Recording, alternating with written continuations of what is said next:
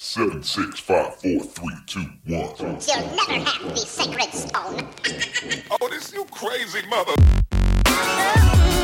Hier ist der OMT Podcast mit brandneuem Stoff für eure Online-Marketing-Dröhnung zwischendurch. Heute mit dem OMT-Gründer Mario Jung.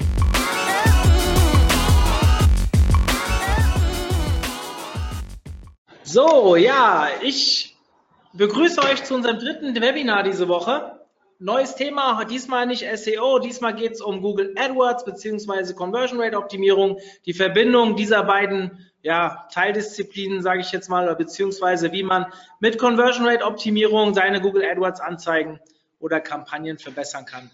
Wir haben den Thomas Gruhle heute hier. Äh, Thomas ist Gründer und Geschäftsführer, Gesellschafter von Lieb. Und Lieb kennt ihr mittlerweile, die haben ja schon diverse Webinare hier gehalten, ist ein sehr geschätzter äh, VIP-Partner von uns und engagiert sich hier enorm. Thomas, da schon mal vielen Dank an dich und dein Team, dass ihr hier wirklich dieses Jahr so viel Content beisteuert und uns helft, ja, die guten Inhalte äh, an, die, an die Leute da draußen zu bringen. Ähm, was gibt es zu Thomas großartig zu sagen? Thomas, wir haben uns vor ein paar Wochen kennengelernt, als wir das Clubtreffen bei euch hatten. Ich durfte ja auch einen Vortrag vor deinem Team halten zum Thema Linkbuilding. Es hat sehr, sehr viel Spaß gemacht. Ich bin froh, dass du jetzt dein erstes Webinar selbst mal bei uns gibst. Ich kann es vorwegnehmen. 10.8. ist das zweite. Also wenn ihr, wenn euch das heute gefällt, solltet ihr euch direkt anmelden. Dann geht es ins zweite Thema rein. Für euch da draußen, Ihr wisst genau Bescheid. Meldet, meldet, euch mit Fragen über den Chat. Ich werde am Ende wieder die kleine QA-Session einläuten, wenn Thomas fertig ist. Und ja, Thomas, die Bühne gehört dir. Viel Spaß. Wunderbar, vielen Dank. Äh, Mario, ich nehme an, ihr könnt mich hören. Ich gehe mal ganz stark davon aus, Mario äh, passt. Ja, sehr gut. Hervorragend. Wunderbar. Äh, dann Mario, erstmal vielen Dank dir fürs warme Intro. Ähm, äh, ja, äh, mich freut es auch, dass ich einen Vortrag hier halten kann, ein Webinar äh, für die Zuhörer vom, äh, vom OMT. Und ähm, ich würde auch sagen, ich steige gleich ein. Ich setze mir jetzt nochmal einen kleinen Timer, weil der Plan ist, äh, dass das Ganze so 40, 45 Minuten geht. Äh, und dann könnt ihr im Rahmen vom Q&A alle möglichen Fragen äh, loslassen. Die könnt ihr auch jetzt gerne schon stellen. Mario sammelt die und äh, dann gehen wir die durch, solange äh, wie ihr sozusagen Lust habt. Ähm, so, und jetzt mache ich mal meine Fratze aus äh, und gehe direkt äh, im Grunde genommen ins Thema rein. Ähm, ja, unser Thema soll heute sein, effizientere AdWords-Kampagnen durch Conversion Rate Optimierung. Ähm, und dann steigen wir auch gleich ein. Ähm, und äh, Moment, geht das? Jawohl, jetzt geht's los. Äh, Mario hat gerade schon ein paar Wörter zu mir gesagt. Ja, das ist es, was ich mache. Äh, eins, zwei Wörter zu Lieb. Äh, Lieb ist äh, vielleicht einigen von euch ein Begriff. Wir sind aus einer Fusion von äh, zwei Agenturen hervorgegangen. Da gab es die eine, die hieß mal Marketing, konzentrierte sich auf alles, was SEO ist. Die habe ich mal 2009 gegründet ähm, und es war sozusagen ja eine reine SEO-Kiste. Ähm, und dann gab es da die andere Agentur, die ist Conversion Lift, die hat dann jetzt Katau mal gegründet und die fokussierte sich ausschließlich auf Conversion-Optimierung. Und wir haben dann irgendwann mal 2015 gesagt, wir werfen unsere Hüte zusammen, weil wir im Grunde genommen das Beste äh, aus beiden Disziplinen miteinander verbinden wollen, weil wir auch äh, glauben, dass es das da draußen äh, ja einfach nicht so viel gibt. Also eine Grunde genommen eine Agentur, die sich einmal damit beschäftigt, äh, wie hole ich mehr Traffic auf die Seite und kriege den, äh, kriege den auch zum Konvertieren. Ähm, ja, wir sind so knapp 60 Leute, sitzen hier in Berlin-Charlottenburg und äh, äh, machen hauptsächlich so E-Commerce-Geschichten, so 80 Prozent, 20 Prozent Lead-Generierung, ähm, ja, und das soll es auch schon gewesen sein. Jetzt geht's einfach mal los. Ähm, äh, denn genau das, was im Grunde genommen das Thema unserer Agentur ist, ist im Grunde genommen auch das Thema vom, vom heutigen Webinar.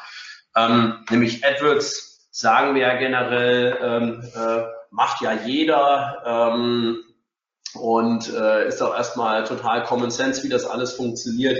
Was wir machen wollen. Wir wollen das klassische Optimieren von Ads ähm, optimieren, weil wir halt sagen, äh, äh dass mal mindestens 50 Prozent der Magie hinter dem Ad stattfindet. Ähm, und wir sehen jetzt äh, im Grunde genommen äh, seit ja seit seit Jahren, dass ein großer Fokus wird gesetzt auf äh, auf Bit-Management-Strategien, auf Keyword-Analysen, äh, aufs Verfassen von Anzeigentexten, äh, ja, auf Automatisierung, auf Skripte und so weiter und so fort. Äh, und das ist auch alles richtig. Ähm, und das soll auch weiter so sein und das braucht es auch für eine äh, erfolgreiche AdWords-Kampagne.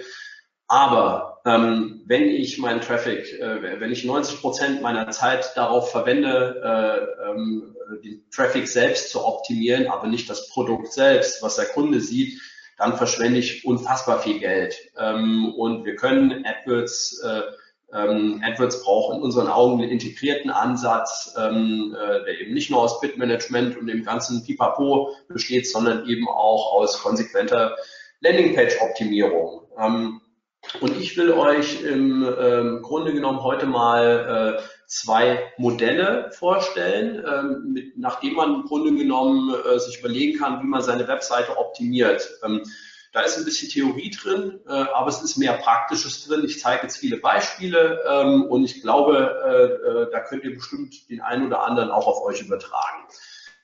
Ähm, was wir generell erstmal interessant finden, ähm, ein schönes Modell ist das, ähm, ja, äh, das Sieben-Ebenen-Framework.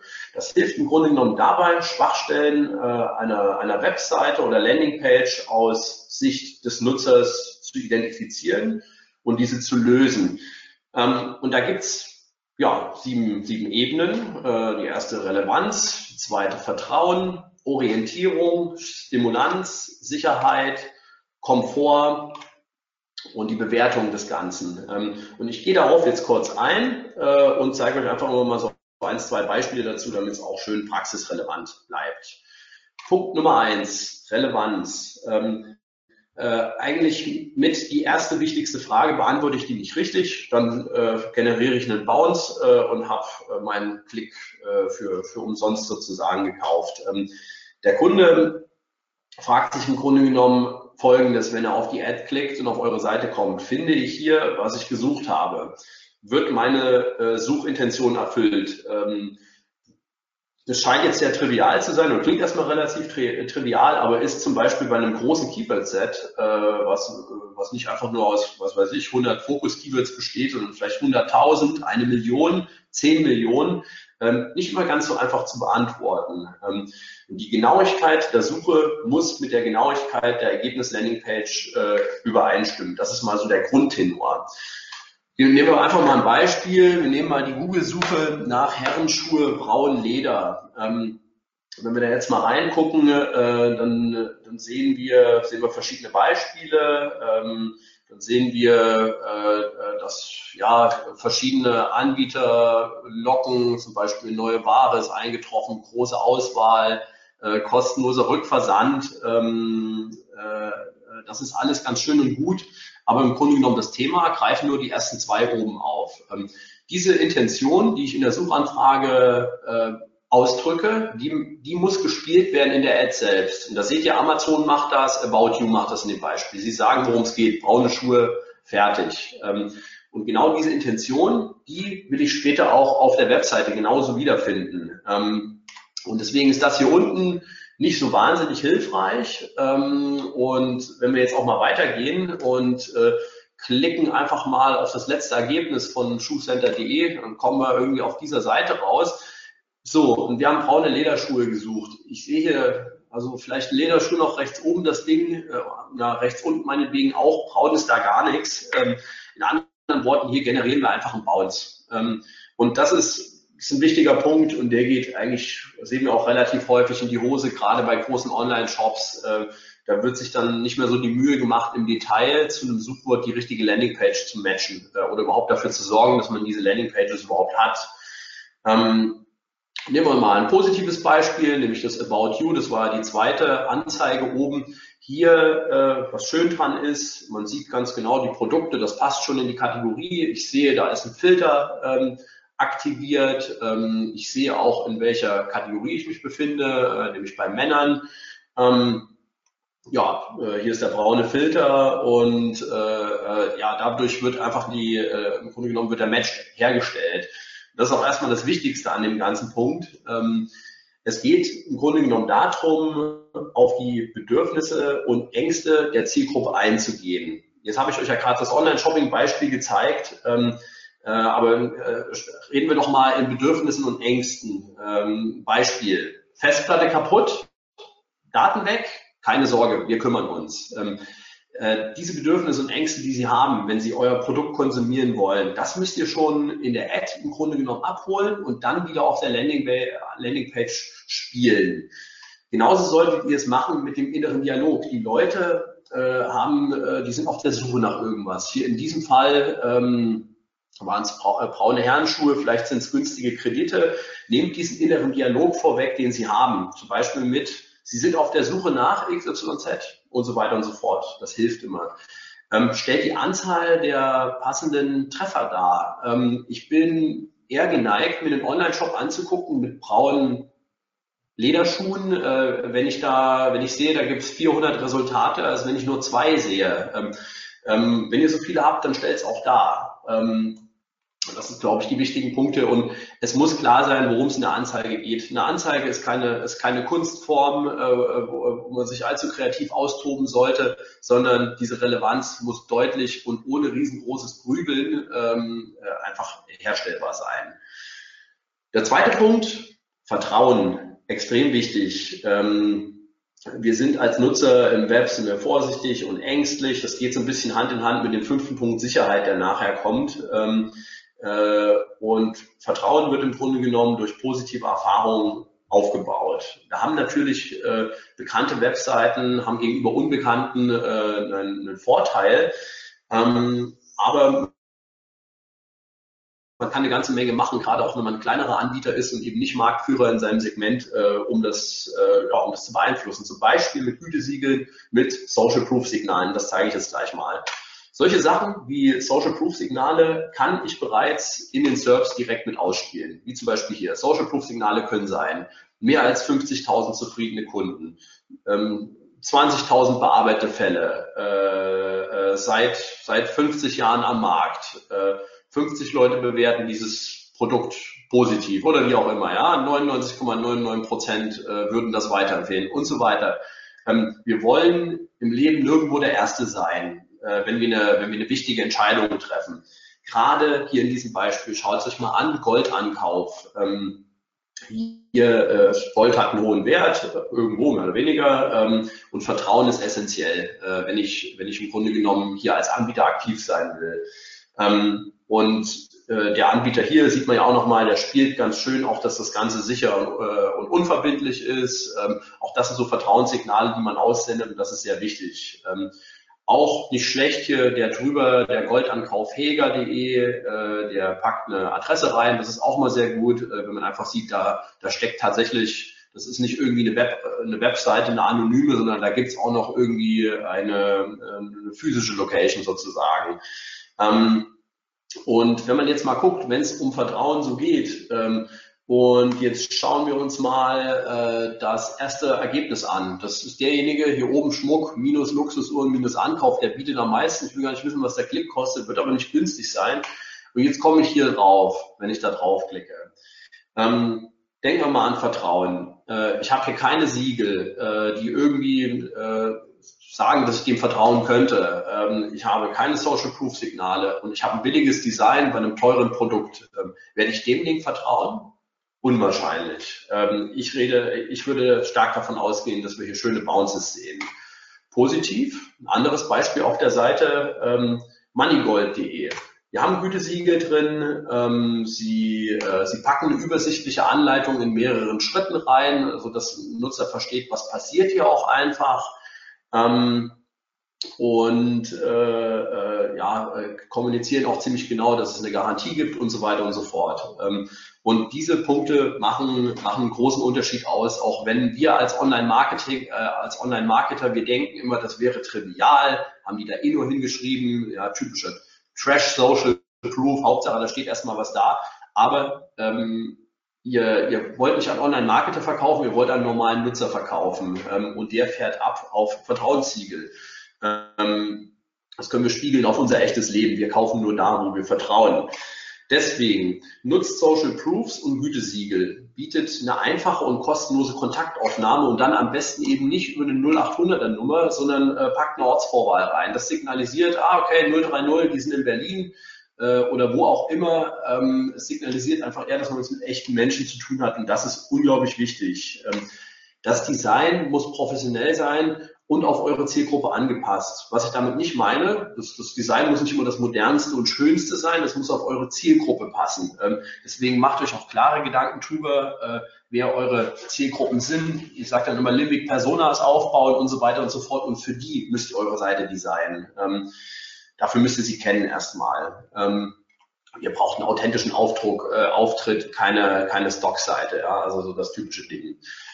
Dritter Punkt, ähm, der wichtig ist, Orientierung. Ähm, und das ist sehr wichtig, wo finde ich relevante Informationen, wo geht's weiter? Das sind genau die Fragen, die sich der Nutzer hier stellt. Ähm, versetzt euch in den armen Nutzer. Äh, der Nutzer hat da draußen ein Überangebot an, an Webseiten und hat nur wenig Zeit. Äh, und da folgt dann auch ganz einfach draußen eine super geringe Toleranz äh, gegen, äh, gegenüber ich sag mal, dem Aufstellen von, von irgendwelchen Barrieren, die es ihm einfach schwieriger machen, die Inhalte der Seite zu erfassen.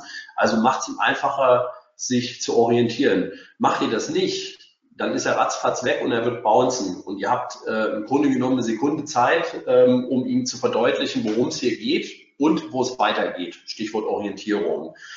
Ähm, jetzt nehmen wir uns mal dieses Keyword, ein schön generisches Keyword, wahrscheinlich mit hohem äh, CPC ähm, und noch nicht mehr sehr äh, konkret, wenn jemand nach T-Shirts sucht, was kann er meinen? Ähm, es kann sein, dieser Nutzer möchte ein T-Shirt XY kaufen, zum Beispiel, das könnte er bei otto.de machen im ersten Ergebnis. Ähm, oder möchte ein T-Shirt äh, bedrucken lassen. Das kann er bei Spreadshirt machen. Oder er möchte T-Shirts in, in, großer Menge produzieren lassen. Das kann er bei Grundstoff.net machen. Ähm, oder der Nutzer möchte ein spezielles T-Shirt, genau von Hugo Boss. Das gibt's unten bei Hugo Boss. Also ihr seht schon hier, die Intention äh, ist erstmal, äh, hier ist es erstmal super schwierig, eine Intention abzugreifen. Bei so einem so generischen Keyword, der kann eine ganze Menge damit meinen. Wenn er jetzt aber bei uns auf der Seite ist, dann will ich ihm, äh, weil ich ja noch nicht ganz genau weiß, was will er eigentlich, dann muss ich ihn auch äh, dementsprechend leiten. Jetzt gucken wir uns mal Grundstoff.net an. Das war eines der Beispiele ähm, was, was ihr jetzt gerade in den Ads gesehen habt. Wenn ich auf diese Seite komme, ähm, dann äh, kommt er auf die Startseite und das ist jetzt das, was der Kunde bekommt. Ähm, äh, da frage ich mich erstmal, äh, wieso Sneaker, wieso, äh, oder was sind das hier, Athletics Sneaker, was auch immer das ist, und wieso Socken? Ich habe nach was ganz anderem gesucht. Ähm, warum äh, hat der oben ein Hoodie an? Ich wollte doch T-Shirts haben. Was sind jetzt schon wieder Multipacks? Ähm, äh, ob das die äh, Orientierung vereinfacht, ich wage es zu bezweifeln. Ähm, schöner macht das äh, otto.de. Ähm, sie heben erstmal hervor, wo befindest du dich? Bei T-Shirts gibt's für Damen, gibt's für Herren, gibt's für Kinder. Deswegen ist es halt optisch wichtig, zum Beispiel in einem Hauptmenü zu markieren, wo man ist. Ähm, oder auch eine Breadcrumb zu benutzen. Ein Breadcrumb ist was, es gibt's jetzt äh, seit 10, 15 Jahren, ja, gibt's äh, schon relativ lange. Das ist ein, ein gelerntes Webseitenelement. Ähm, und der Nutzer weiß ganz genau, äh, die, die Breadcrumb ist so eine Art Orientierung und dann sehe ich, wo ich bin. Aha, Shirts gehört zu Damenmode gehört äh, und liegt unter der Startseite, so Pi mal Daumen. Ähm, und das ist unglaublich wichtig. Ähm, ebenso die Filtermöglichkeiten, die ihr jetzt in der äh, Sidebar seht. Ähm, äh, das ist wunderbar. Hier kann ich wunderschön die verschiedenen Arten von T-Shirts, die ich habe, runterfiltern. Und ich sehe jetzt noch oben in der Breadcrumb, ich sehe die Anzahl der Produkte. Also all das sind Sachen, die mir einfach helfen, mich zu orientieren. Bin ich hier richtig, ja oder nein? Und wo geht's weiter vor allem? Ähm, deswegen zeigt dem Nutzer, wo er sich befindet. Ähm, strukturiert euren Content zum Beispiel über Filter. Ich erzähle am Ende nochmal was, wie man Filter äh, clever aufbauen kann. Ähm, sortiert Inhalte nach dem Gesetz der Nähe. Sprich, wenn ihr ähm, eine Unterkategorie Kurzarm-T-Shirts habt, dann sollte, dann sollte alles, was irgendwo in die Richtung Kurzarm ist, zusammen sein und dann kommt irgendwie der Langarm-Kram. Aber macht jetzt nicht äh, T-Shirt Kurzarm, Poloshirt Langarm, T-Shirt Langarm, äh, was gibt's noch alles? Ähm, ihr versteht, was ich meine, mir fallen keine T-Shirts ein. Ähm, ja, wenn es große Themenbereiche sind, unterteilt sie in viele äh, Unterthemen und nutzt bereits in euren AdWords-Anzeigen verständliche Linkstrukturen. Ihr könnt äh, im Grunde genommen Breadcrumbs, könnt ihr auch in euren AdWords-Anzeigen darstellen, die ein wichtiges Mittel zur Orientierung sind. Ähm, auch ein wichtiger Punkt, ähm, Millersche Zahl und Paradoxon of Choice. Ähm, äh, wenn ich eine große Liste habe, so wie diese hier, guckt euch die linke Seite mal an. Hier sind ganz, ganz viele Links drin. Äh, wir kennen es von uns selber, wenn wir im Supermarkt sind und wir haben äh, 50 Waschmittel zur Auswahl, wie bei Walmart zum Beispiel in den USA. Es ist äh, Wahnsinn, die Auswahl. Ähm, viele Leute neigen dazu, gar nicht zu wählen. Das ist das Paradoxon of Choice. Ähm, und die Millersche Zahl gibt im Grunde genommen an, äh, dass wir uns Informationen, bis zu sieben Informationen besonders gut merken können. Äh, was ich daraus folgern will, äh, umso länger die Liste links wird, umso unwahrscheinlicher, dass jemand damit navigieren wird, weil es ihn einfach überfordert und weil er dann einfach lieber keine Entscheidung trifft und äh, irgendwo anders hingeht, wo er ähm, im Grunde genommen einfacher zum Ergebnis kommt. Also macht's macht's einfach mit der Orientierung.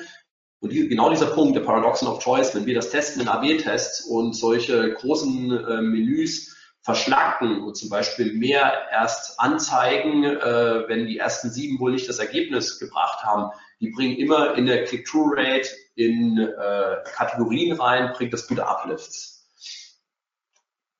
Aber nochmal zu dem Punkt. Ähm, vierter Punkt, Stimulanz. Ähm, jede Landingpage muss ein Bedürfnis stimulieren, denn äh, äh der Nutzer fragt sich, will ich kaufen? Ähm, hier geht es darum, unterbewusst Emotionen anzusprechen und da zeige ich euch gleich mal ein Beispiel. Ähm, nehmen wir mal das Beispiel Urlaub. Ein Urlaub ist ein emotionales Erlebnis. Ähm, Urlaubstage sind unglaublich limitiert im Jahr. Äh, wir haben alle nicht, nicht wahnsinnig viele. Ähm, und dann muss der Urlaub auch besonders schön sein und äh, in diesem Sinne auch effizient sein. Ähm, das ist aber ein emotionales Erlebnis. Und wenn wir jetzt mal reingucken äh, für das Keyword Wanderreisen, dann sehen wir, dass die, äh, ja, ich das Beispiel mal hier, die Wikinger Wanderreisen, ähm, hier werden Urlaub, der bewegt. Äh, hier werden, hier gehen irgendwie Bilder, äh, werden da am Kopf aktiviert. Genauso hier ähm, bei Berge und Meer äh, jetzt ihren Aktivurlaub ähm, buchen. Das ist ein Aktivurlaub. Also sprich, hier werden irgendwie schon gewisse Bilder geweckt ähm, und was erstmal gut ist. Ähm, wenn ich jetzt weitergehe, dann gucken wir uns mal ASI-Reisen an. Das ist hier der erste Punkt in der Ergebnisliste. Wanderreisen weltweit mit ASI. Da wird schon mal nicht so viel Emotion geweckt. Jetzt gehe ich auf die Seite und dann muss ich mir die Frage stellen, ist es das, dieses triste Design, das Bild, ist es das, was ich mit Wandern verbinde? Höchstwahrscheinlich nicht. Äh, die emotionalen Reize, äh, die man, die man so mit Urlaub verbindet, das ist blauer Himmel, Sonne etc., ähm, die, äh, die finde ich hier nicht. Ähm, viele Unternehmen neigen immer dazu, bei solchen Bildern irgendwie so hübsche Stockbilder hinzumachen, äh, aber sich nicht die Gedanken zu machen, äh, was man eigentlich damit ausdrücken möchte. Ähm, wenn wir jetzt mal ein Beispiel äh, uns ein anderes anschauen, das, waren, äh, das war abenteuerwege.de, die machen es halt positiv. Ähm, ihr habt ja gesehen, die, bei dieser AdWords-Anzeige, da war äh, das Keyword war Wanderreisen, was immer noch ein sehr generischer Begriff ist. Was sie ja erstmal gut tun, ist, äh, sie verbinden das Ganze mit Emotionen. Da ist also Sonne, da ist ein, hier, ich sehe hier einen Deuter-Rucksack ähm, und äh, wahrscheinlich ein ganz schöner Weg am Meer. Ähm, und äh, Wanderreisen ist ein sehr generisches Keyword. Da kommen wir mal wieder zum Thema Orientierung. Ähm, äh, ich kann jetzt hier runterdrillen nach Deutschland, England, Frankreich, Kanarische Inseln, Thüringer Wald oder was auch immer. Ähm, und äh, ich glaube, das ist wichtig. Das heißt, diese Elemente, die machen sie deutlich besser einfach als das andere Beispiel. Deswegen spiegelt die Kommunikation der Anzeigen auf eurer Landingpage wieder, ähm, hebt wichtige Anreize gestalterisch hervor ähm, und nutzt das Prinzip der Verknappung, da wo man es auch nehmen kann. Äh, zum Beispiel durch limitierte Angebote etc. pp. Äh, äh, kann man Verkauf immer fördern. Weckt Emotionen äh, und bedient die dann auch und nutzt eben äh, nutzt entsprechende gestalterische Mittel, äh, um diese Stimmung zu untermalen. Fünftens Sicherheit, das ist ein Punkt, auf den man auch nicht genügend rumreiten kann. Äh, wir haben alle Angst äh, im Internet. Wir jüngere Online-Marketer vielleicht weniger, äh, aber umso älter die Zielgruppe, umso mehr Angst und auch äh, ähm, ja, Zweifel, Bedenken sind vorhanden. Nehmen wir mal ein Beispiel wie Altersvorsorgeversicherung. Da sah man von der Ergo direkt, erstes Ergebnis oben sah die Landingpage mal so aus. Was assoziiert das? Viel Kleingedrucktes, da ist ein Haken. Ähm, äh, bei Kleingedruckten assoziieren wir einfach immer versteckte Gebühren, ähm, äh, versteckte Risiken, äh, Ultra-Vertragslaufzeiten ähm, und was nicht noch alles. Ja? Ähm, und das ist, äh, das wird unterbewusst schon an uns gesendet ähm, und äh, wird es uns schwieriger machen, uns damit äh, auseinanderzusetzen. So sah die Landingpage mal aus ähm, mit, mit diesem schönen Text. Und heute sieht sie so aus. Ähm, und hier hat man einfach Folgendes gemacht. Man hat so Kleingedrucktes entfernt aus der Übersicht. Äh, es gibt, äh, ist jetzt in einem übersichtlichen Text enthalten. Äh, es gibt im Grunde genommen Vertrauenssymbole, die äh, sehr wichtig sind. Ähm, und äh, ich habe das Gefühl, äh, ich kann mich erstmal in Ruhe informieren und ich muss nicht gleich direkt einen Vertrag abschließen. Das ist nämlich auch extrem wichtig. Wenn ihr ein erklärungsbedürftiges Produkt habt und nicht eine, ich sage mal so eine Commodity, so was weiß ich, eine Hose oder ein paar Socken, was man einfach kauft, weil man es braucht und da gibt es keinen großen Vergleich, aber je erklärungsbedürftiger euer Produkt wird, umso mehr Möglichkeiten müsst ihr auch auf einer Landingpage geben, dieses Produkt eben zu erklären. Äh, und nicht gleich, der Nutzer kommt auf die Landingpage und oben kommt das dicke Formular mit der Call to Action. Ähm, das wäre so, wie wenn ihr in ein Autohaus reinlauft und dann kommt der äh, Vertreter an und drückt euch einen Vertrag für einen BMW X3 in die Hand mit äh, Dieselmotor und was weiß ich nicht alles, aber ihr wisst doch noch gar nicht, was ihr wollt. Und ebenso geht es einem Kunde, wenn ihr ein erklärungsbedürftiges Produkt habt. Ähm, und er wird dann einfach nicht konvertieren. Also gibt dem Nutzer ein Gefühl von Kontrolle, bietet ihm Antworten auf seine Fragen, bevor die überhaupt nur aufkommen. Seid unbedingt transparent. Äh, Transparenz zum Beispiel bei Preisen, äh, bei zu spät angezeigten Versandkosten, ähm, äh, in einem Checkout oder ihr kennt es von Flugbuchungsseiten, wo dann am Ende kommen irgendwie so 25 Euro Kreditkartengebühr rein. Das sind die häufigsten Ab äh, Abbruchgründe äh, Gründe hinten im Funnel. Ähm, nutzt auch hier wieder Social Proof und Gütesiegel. Äh, ähm, das zahlt auch wunderbar auf Sicherheit ein, äh, auf, dieses, äh, auf dieses Merkmal. Ja, und spiegelt diese Vorteilskommunikation auch schon in der Anzeige wieder und auf der Landingpage. Sechstens, Komfort ist super wichtig. Ähm, ähm, ihr dürft eurem Nutzer keine Steine in den Weg legen. Äh, er, er, soll ja schließlich bei euch kaufen. Ähm, ebnet den Nutzer den Weg. Äh, ihr müsst Frustration um jeden Preis vermeiden. Ähm, wenn, äh, wenn Formulare kompliziert sind, springen Nutzer häufig ab. Ich gebe einfach mal so ein schönes Beispiel. Ähm, hier, das ist hier die Popo-Domäne. Hm, mal einen Schluck trinken hier. Und da seht ihr folgendes, wenn ich hier in den Checkout reingehe, ähm, dann äh, sehe ich zum Beispiel immer noch die komplette äh, äh, Hauptnavigation. Ich sehe noch die Suche oben. Das heißt, obwohl ich eigentlich schon auschecken will und hier gerade 1189 Euro im Warenkorb habe, äh, kann ich, werde ich hier abgelenkt und kann theoretisch nochmal in die Produktsuche einsteigen und dann abbrechen. Ähm, den Effekt nennt man Tunneling, ähm, äh, der hier nicht angewendet wird in diesem Beispiel bei Poco, wenn ein Nutzer bereit ist zu kaufen ähm, und er geht in die Buchungsstrecke oder meinetwegen in die Formularstrecke, da wo es darum geht, ein Lied einzusammeln, dann nehmt ihm die Option zum Handeln ähm, wie zum Beispiel das XXL Lutz macht. Ähm, XXL Lutz hat oben sein äh, Menü weggemacht, äh, oben ist nichts mehr zu klicken, es werden nur noch Vorteile im Grunde genommen genannt, warum man hier denn kaufen soll, warum das sicher ist, ähm, ähm, Trusted Shops, Zertifizierung etc. Aber die Navigationsmöglichkeiten werden bis auf die, die ähm, äh, gesetzlich notwendig sind, also AGB, Datenschutz, Impressum, werden die genommen. Ähm, und das ist sehr hilfreich. Also Tunneling einsetzen. Ähm, dann ein weiterer Punkt bei Formularen ist zum Beispiel äh, so, so, ein Komfortthema, wenn ein Nutzer falsche Daten eingibt, wie zum Beispiel hier bei LinkedIn bei der äh, Anmeldung. Hier hat er seine E-Mail-Adresse offensichtlich falsch eingegeben. Ähm, dann äh, bei LinkedIn ist es so, ich klicke auf jetzt anmelden und erst dann kriege ich die Fehlernachricht. Ähm, und äh, das ist nicht so praktisch, äh, weil die Seite lädt neu, dann muss ich mich wieder neu orientieren, wo habe ich jetzt einen Fehler gemacht. Ähm, deswegen ist das Beste äh, sofortiges Feedback geben, wenn man den Fehler erkennt. Und das nennt man Inline-Validierung. Äh, äh, ist auch was, was man eigentlich häufig an, äh, ein, einsetzt. Und so vermeidet man Frustrationen. So macht Xing zum Beispiel einmal falsch eingegeben und aus dem Feld raus navigiert und zeigt dir sofort an, rotes Feedback, bitte überprüfen Sie das Ganze. Ähm, und das vermeidet einfach Frustration. Das ist unglaublich wichtig. Ähm, zu dem ganzen Komfortthema, Vorteilskommunikation könnt ihr mal bei uns im Blog auf growthup.de lesen. Äh, haben wir äh, enorm viel dazu geschrieben. Da gibt's zu Formularen äh, und Formularoptimierung gibt's eine ganze Menge noch zu sagen. Aber verdeutlicht, dass es einfach ist, gebt dem Nutzer Echtzeitfeedback, vermeidet jegliche Hürden und setzt optische Elemente nur mäßig ein.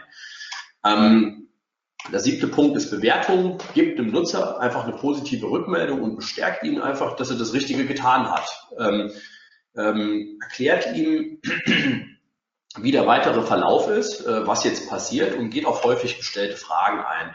Und Herdentrieb ist auch noch eine ganz schöne Sache, nämlich ihm zu sagen, nicht nur du hast das richtig gemacht, sondern schon 25.000 Leute vor dir haben dieses Produkt gekauft. Ähm, das ist auch was sehr Schönes, was man nochmal nutzen kann, äh, denn wir haben, wir sehen einige Online-Shops, die haben relativ hohe Stornierungsraten nach der Durchführung eines Kaufes, weil Nutzer sich dann doch unsicher fühlen. Ähm, und deswegen bestärkt einfach den Nutzer darin, das Richtige getan zu haben. Ähm, nachdem wir jetzt mal so durch den ersten Punkt durch sind, zeige ich euch einen zweiten, sehr interessanten auch. Äh, und zwar will ich mit euch auf das Thema Entscheidungsarchitekturen nochmal eingehen, weil im Grunde genommen ist alles, äh, was auf einer Webseite passiert, unterliegt einer bestimmten Entscheidungsarchitektur.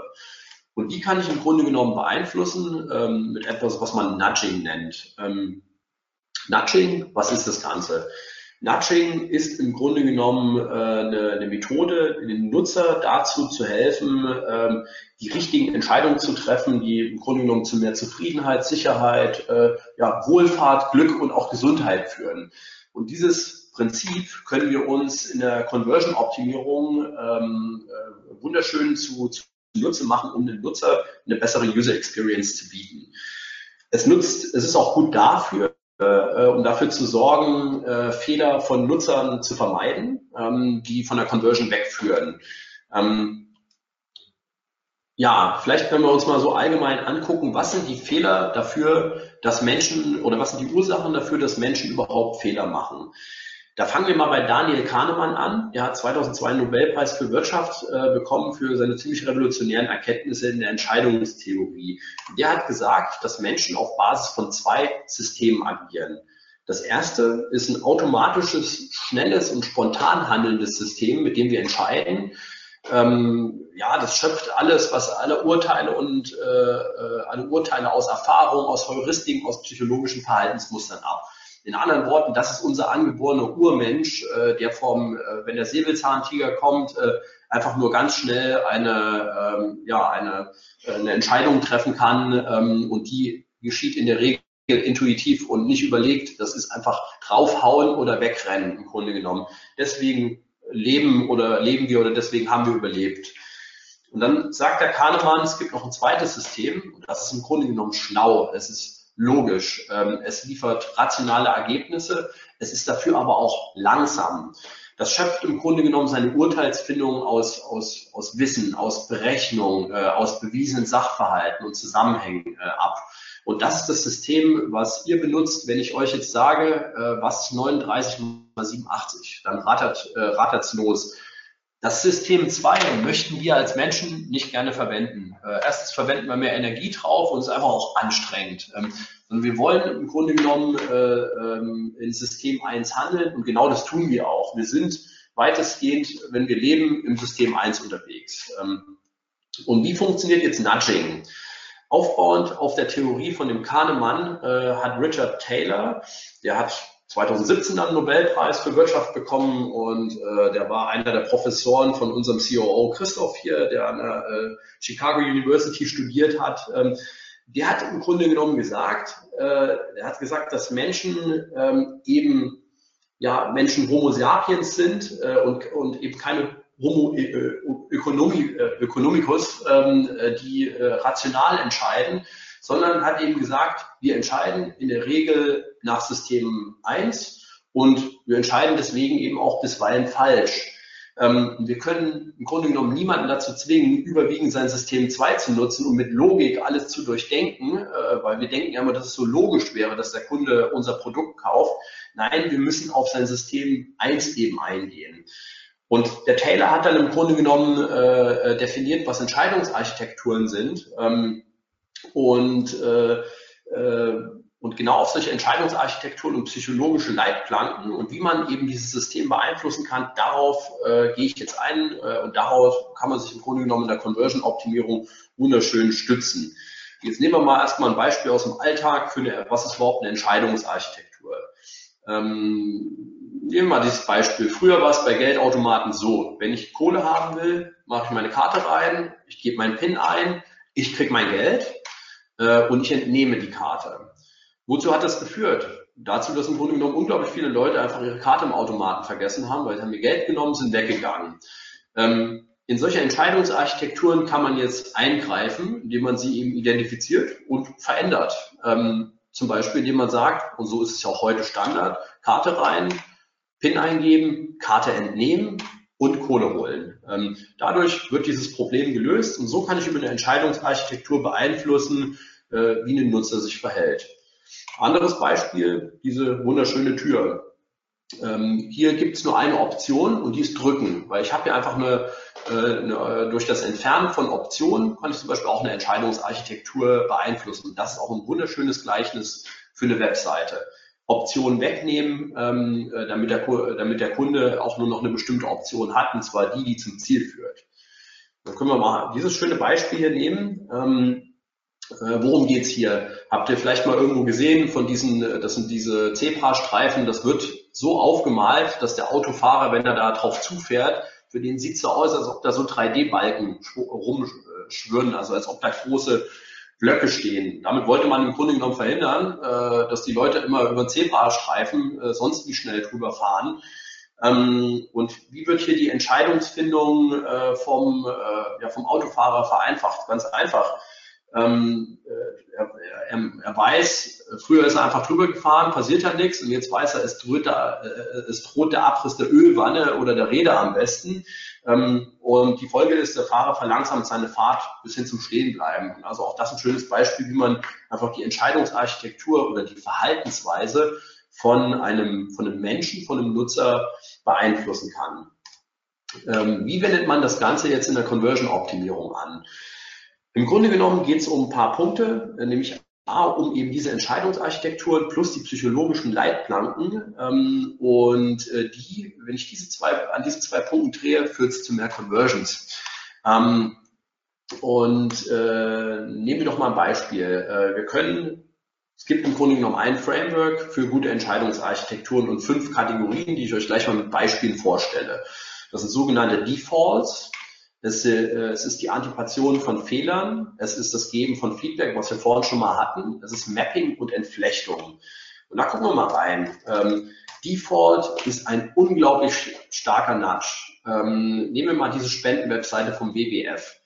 Ähm, wir unterliegen alle dem Status Quo Bias. Ähm, der selbst, ähm, sagen wir mal, äh, der entspringt äh, irgendwo der Verlustaversion und der bewirkt dazu, dass Menschen äh, dazu tendieren, den Status quo zu bewahren, weil sie fürchten, dass irgendwie durch, äh, dass irgendwie durch den Wechsel der Optionen, die ich habe, der Status quo verschlechtert wird.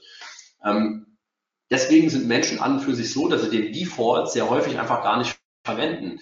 Äh, die Folge ist hier ganz klar. Wenn ich einen Default höher setze, nämlich nicht auf von 75 Euro auf 150 Euro, dann werde ich in der Regel ähm, einfach einen, einen höheren Spendenbetrag haben.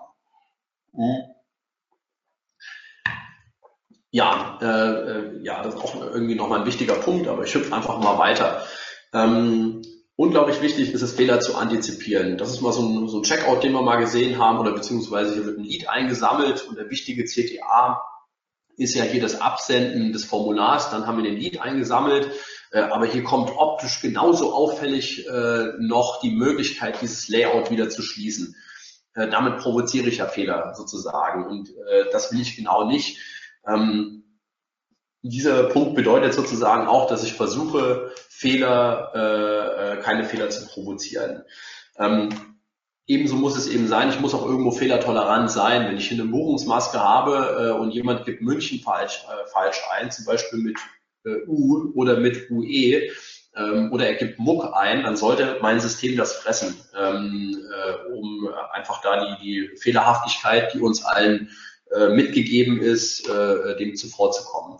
Auch wenn jemand Krakau eingibt, ich sollte mal auch sehen, dass ich das ganze Ding auch in, äh, in der original polnischen Schreibweise abdecken kann oder in der englischen Schreibweise, die sich ja nochmal unterscheidet. Ähm, ähm, ein wichtiger Punkt ist auch Feedback selbst zu geben. Das habe ich euch vorhin schon mal gezeigt. Wenn ein Feld falsch eingegeben ist, dann gebt sofort Feedback an den Stellen, äh, äh, an denen er was machen muss, bevor er eine Webseite neu laden muss.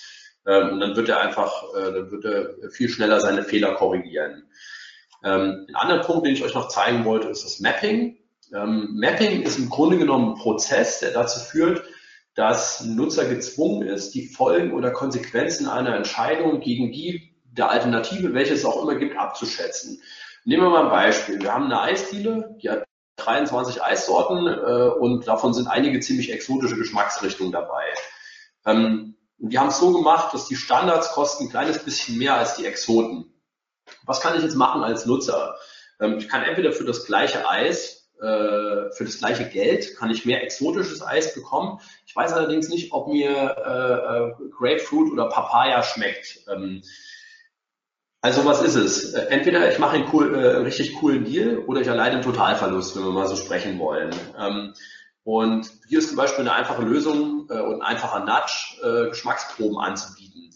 Übertragen wir das mal auf die Online-Welt, dann wissen wir, wir haben viele Sachen wie zum Beispiel Handytarife, die durch diese mehrdimensionalen Vergleichsparameter, die man hat, äh, äh, äh, das Ganze unglaublich schwierig machen für Nutzer. Ähm, will ich meinen Handytarif mit oder ohne Smartphone, mit oder ohne Vertrag, monatlich kündbar?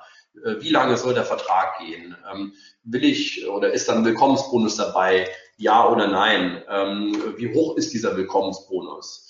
Ähm, in solchen Fällen, wo ich, äh, wo ich so äh, schwierige und mehrdimensionale Vergleichs- und Entscheidungsparameter habe, muss ich mir im Grunde genommen einfache Vergleichsgrößen schnappen ähm, wie, äh, und die sozusagen anbieten. Zum Beispiel die, äh, die Höhe des Boni.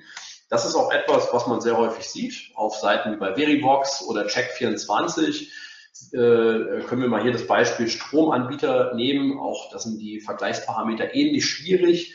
Ähm, und sie brechen es im Grunde genommen äh, auf sehr einfache Punkte runter äh, und vereinfachen die Entscheidungsarchitektur damit, indem sie sagen, äh, sie brechen es auf einen Sofortbonus und Neukundenbonus runter. Und der ganze andere Kram, was kostet die Kilowattstunde, ähm, wann wird abgerechnet äh, und, und, und, ähm, das sparen sie sich im Grunde genommen, um die Entscheidungsfindung zu vereinfachen. Ähm, Dadurch wird auch die Vergleichbarkeit zwischen den Anbietern äh, für, einen, für einen Nutzer, der eben da kein Profi ist im Strombereich, und wer ist das schon vereinfacht. Ähm, hier sehen wir nochmal das Beispiel, äh, hier ist das Ganze im Grunde genommen ein bisschen besser umgesetzt. Äh, hier gibt es eine Zahl als Vergleichsgröße und das macht dem Nutzer die Entscheidung einfacher. Ähm, Entflechtung ist auch ein unglaublich relevanter Punkt. Wir nehmen uns mal Ferienwohnungen ähm, was habe ich da für Parameter? Es kann zwei getrennte Schlafzimmer haben, zwei getrennte Bäder, Haustiere ja oder nein, Strandnähe, äh, wie lange dauert es bis zur nächsten Einkaufsmöglichkeit, ähm, äh, ich will nicht mehr ausgeben als 120 Euro pro Übernachtung ähm, und, und, und. Ja, gibt 100 andere Parameter noch, wie man eine Ferienwohnung aussucht. Was mache ich in so einem Fall? Ähm, Elimination by Aspect. Ähm, ist im Grunde genommen äh, das Mittel zur Wahl. Was bedeutet das? Es bedeutet, dass wenn ich, äh, wir sehen mal hier das Beispiel von dieser Ferienhausseite, äh, es bedeutet, dass ich den, diesen komplexen Entscheidungsprozess äh, entflechten muss, indem ich immer, wenn ich einen Filter setze, im Grunde genommen nur noch die Filter und die Ergebnisse angezeigt bekomme, äh, die jetzt tatsächlich noch zur Verfügung stellen. Sprich, ich wähle hier links bei Ausstattung Mehrblick aus und dann sehe ich auch nur noch die Sachen, die, äh, die 109 ähm, Angebote, die Mehrblick haben und ich sehe auch nur noch die Ausstattungsoptionen, die diese 109 gemeinsam haben und keine anderen. Ähm, äh, das ist ziemlich wichtig und das bedeutet Entflechtung eigentlich und ist unglaublich wichtig bei äh, komplexen Produkten mit, ich sag mal, vielen Filtermöglichkeiten.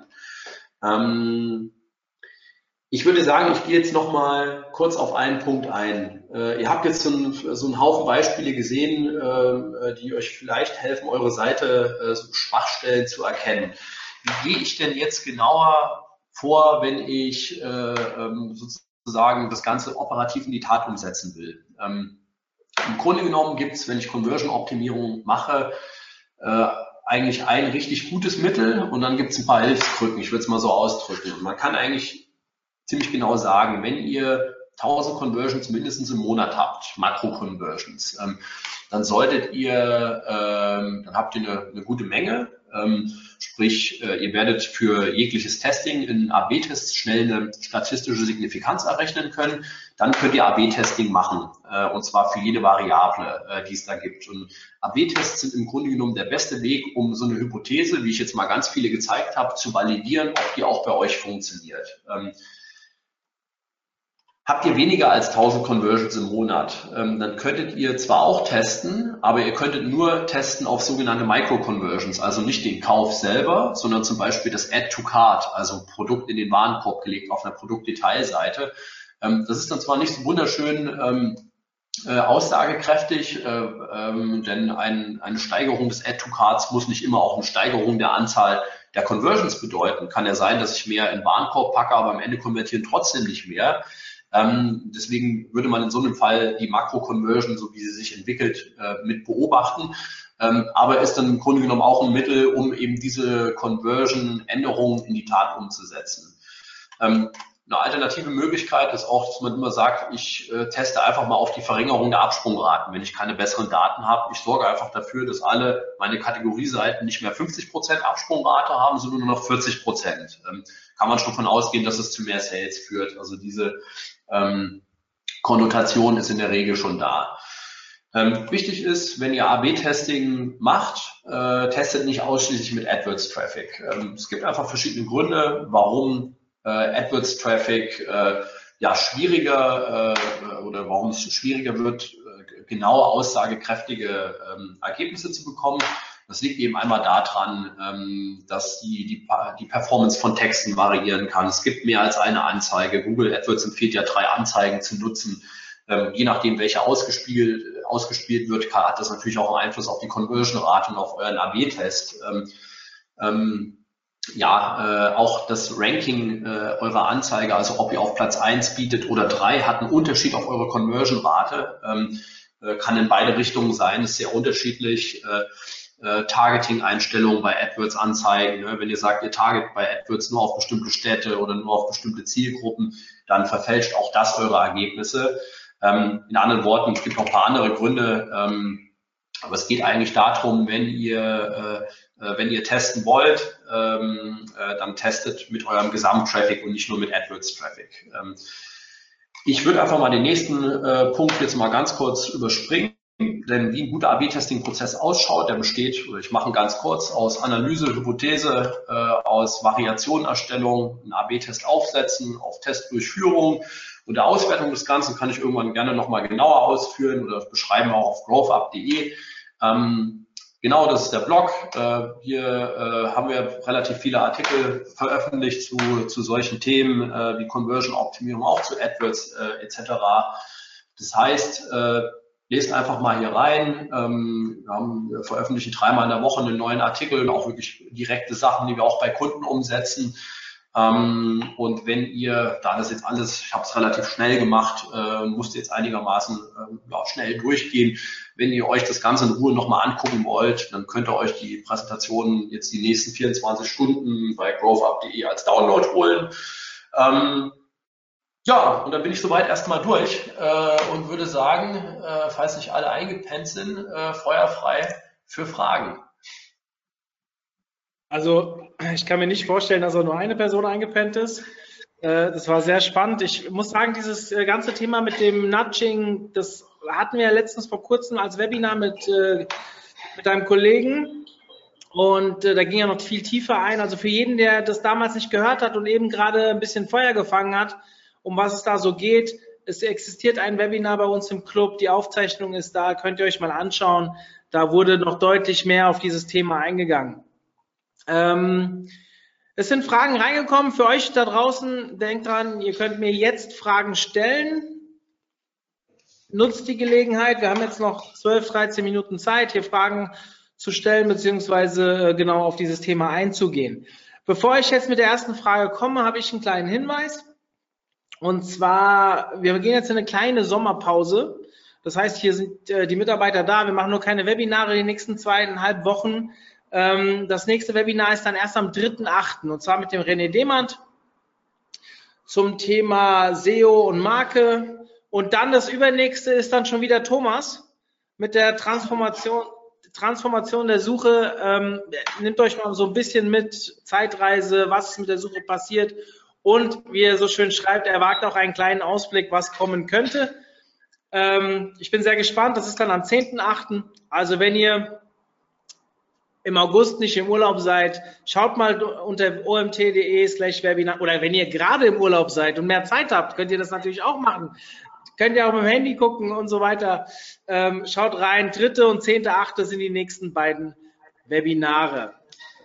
Bevor ich zur Frage komme, eine letzte Sache für diejenigen, die Tickets für die Konferenz haben. Denkt bitte dran, in zwei Tagen läuft die Bewerbungsfrist für die Website-Klinik ab. Also die, die das nicht kennen, vielleicht auch noch kein Ticket haben, ähm, es haben sich jetzt zwei Handvoll Webseiten beworben, die dann vor Ort auf der Konferenz von acht Experten auseinandergenommen wird.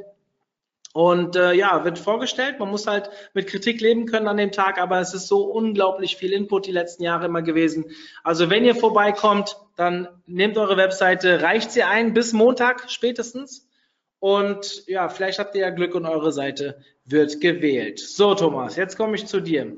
Die ganzen Lobeshymnen, die hier reinkommen, die tue ich jetzt mal wegklicken. Die sind zwar nett gemeint, aber die erschweren mir gerade hier ein bisschen die Sicht ähm, auf die Fragen. Was sind deine, eure Erfahrungswerte, was Optimierungsvorschläge für Landingpages bei Kunden betrifft? Ist ein Bewusstsein dafür vorhanden? Wie viel Einfluss die Landingpage hinter der Anzeige auf die Effizienz der gesamten Kampagne nimmt? Ich würde es mal so sagen, das Bewusstsein steigt. Ne? Ähm, in, äh, in, vergangenen Jahren muss ja so sehen, man muss ja mal historisch sehen. Äh, SEO ist mal wesentlich einfacher gewesen, als es jetzt der Zeit ist. Ähm, da konnte man einfach mit Geld Grunde genommen ganz viel machen. Äh, heute spielt ganz groß eine Rolle im, im, SEO, wie sich die Absprungraten entwickeln, ob der Nutzer auch zufrieden ist mit dem Ergebnis. Und im AdWords gibt es eine ähnliche Entwicklung. Äh, früher gab es nicht so viel Wettbewerb, heute ist jeder auf AdWords. Das heißt, wir haben einen hohen Wettbewerb.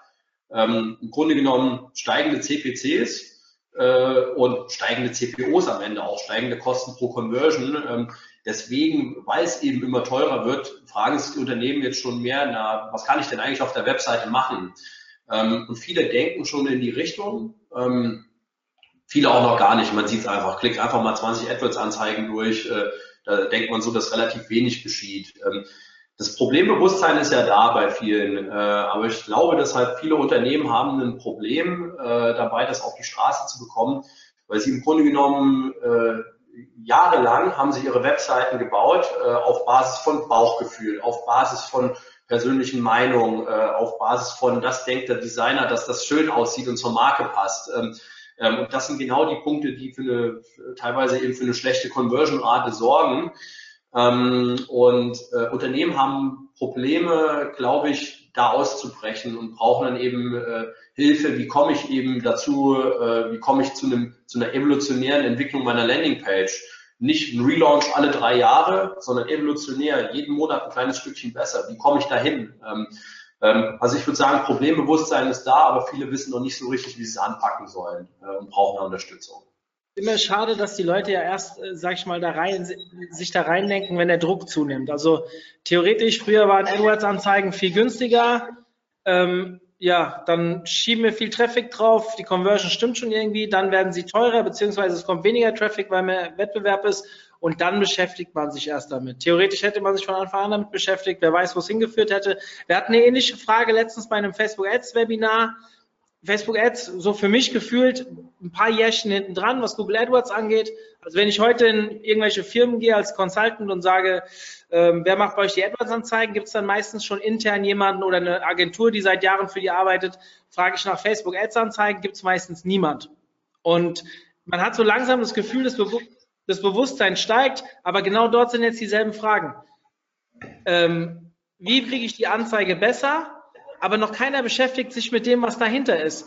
Außer Sie haben AdWords-Experten, die sich vielleicht auch mit dem Thema beschäftigen, dann geht es vielleicht jetzt ein bisschen schneller voran. Ich finde es eigentlich ein bisschen schade, aber ich glaube, du hast es sehr, sehr gut erklärt. Ähm, ja, das Bewusstsein steigt. Viel zu langsam.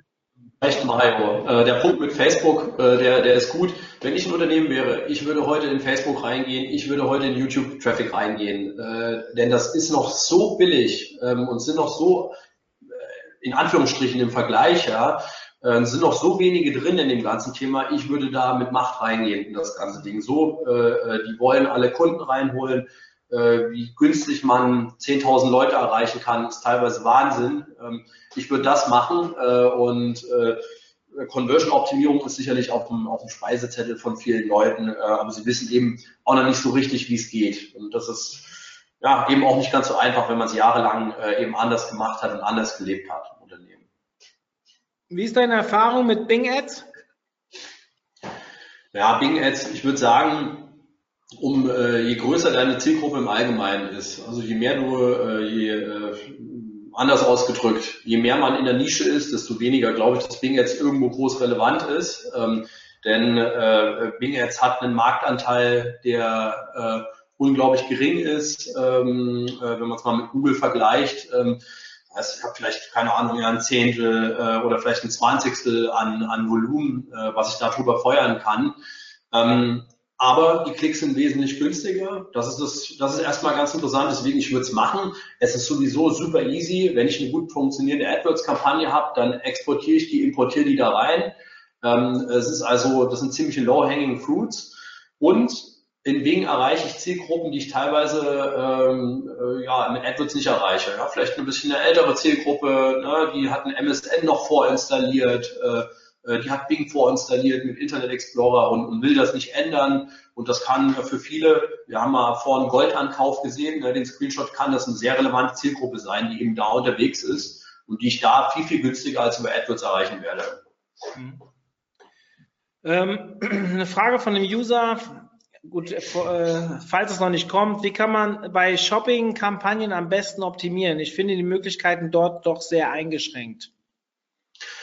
Ja, im Grunde genommen, Shopping-Kampagnen gehen, äh, gehen mit dem Feed los. Äh, äh, Shopping-Kampagnen gehen mit einem äh, wirklich umfangreichen Feed äh, los, denn umso mehr Informationen ich irgendwie Google äh, überhaupt nur hinschmeißen kann, äh, sei es in Form von, äh, von irgendwelchen Filtern ja, und irgendwelchen Merkmalen, die das, das Produkt hat, äh, für umso mehr ähm, Produkte kann er sagen, kann er mich semantisch sozusagen zuordnen.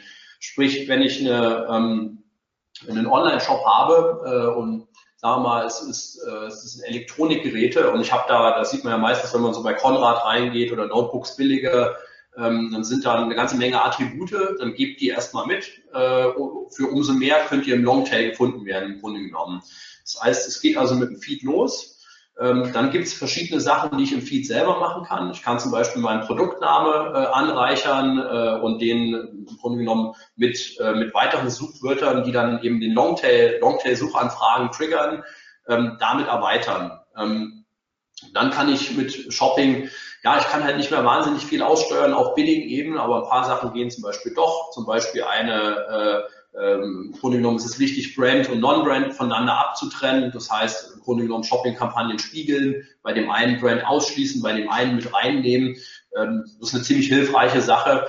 Ähm, und dann im Grunde genommen versuchen, feingliedrig zu bieten, so feingliedrig wie es geht, äh, so dass man aber noch statistisch signifikante Daten äh, bekommt. Das ist mal so die Kurzform. Mhm. Ähm, hier wird gerade gefragt, wo, wo auf Growth Up man die Folien finden wird. Also ich denke, gleich jetzt nach dem Artikel müsste auf growthup.de ein neuer Artikel live gehen und der ist dann ganz oben auf der Startseite zu finden. Da steht, da steht dann irgendwie die Folien vom heutigen Vortrag oder so und dann könnt ihr da drauf gehen. Aber der dürfte gleich live gehen. Wahrscheinlich äh, lesen es die oder hören es die Marketingkollegen auch gerade. Ja. Bei uns gehen seit, also eine Frage von dem User wieder. Bei uns gehen seit ein paar Monaten die Conversions stark zurück, obwohl wir nichts an der Homepage geändert haben. Die Keywords werden aber immer wieder erneuert. Gibt es dazu eine logische Erklärung?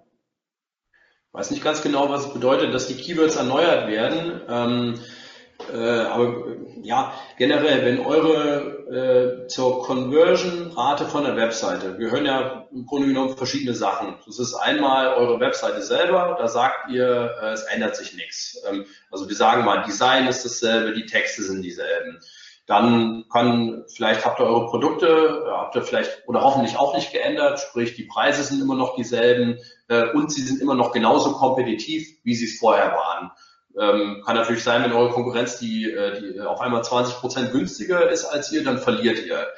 Ähm, ein anderer Punkt kann sein, aber das wisst ihr vielleicht auch selber, saisonale Gründe. Ähm, es gibt einfach saisonale Gründe, warum jetzt keiner kauft. Ähm, aber last but not least wird äh, in vielen Fällen ähm, kann es auch einfach im Traffic begründet liegen. Entweder kauft ihr anderen Traffic ein oder ihr kriegt einen bestimmten Traffic nicht mehr. Ihr habt irgendwas abgeschaltet, ihr habt die Zusammensetzung eures Traffics, der vorher zu mehr Conversion geführt hat, verändert am Ende des Tages ist es halt schwer, äh, schwer zu sagen. Wenn ihr Lust habt, schickt einfach mal die URL rüber oder so, dann müsste man sich einfach mal angucken, ähm, weil es gibt einfach zu viele Faktoren, von denen das abhängen kann. Äh, aber ganz sicher ist es, wenn man mit einer Analyse reingeht, findet man den Faktor immer raus. Mhm.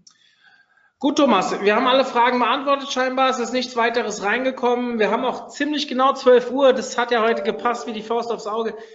Thomas, vielen, vielen Dank für den spannenden Input für euch da draußen. Bis Gerne. spätestens morgen 11 Uhr ist die Präsentation. Nee, morgen ist Samstag, also geht sie wahrscheinlich heute noch online. Ähm, morgen ist keiner hier, glaube ich. Nein, morgen ist keiner hier. Dementsprechend geht es heute noch online. Wer Lust hat, die Präsentation sich nochmal anzuschauen, wie gesagt, jederzeit im Club, guckt auf omt.de slash Club und wenn ihr noch kein Mitglied seid, kostet nichts, meldet euch an. Ähm, ja, ist kostenlos, aber nicht umsonst. Den Spruch habe ich letztens wieder mal gehört. Den muss ich unbedingt mal loswerden. Ähm, ja, ich hoffe, ich sehe euch auf der Konferenz im August. Ach genau, da wurde ich auch noch nachgefragt. Wir sind wahrscheinlich am 21. August mit dem nächsten Clubtreffen in Frankfurt. Also für alle, die im Umkreis Frankfurt sind, schreibt mich an unter mario.omt.de. Sobald es fix ist, verlinke ich euch gerne auf Facebook. Und ähm, ja, dann sehen wir uns da vielleicht persönlich, offline, so richtig alt mit Hand geben und so. Und ein paar Tage später ist dann die Konferenz. Thomas, dir vielen Dank, ein schöne, schönes Wochenende. Und wir Wünsche ich dir auch, Mario. Danke, vielen, vielen Dank, war schön, hat Spaß gemacht. Danke, bis zum 10.8. Servus, macht's gut alle. Ciao. Ja, ciao.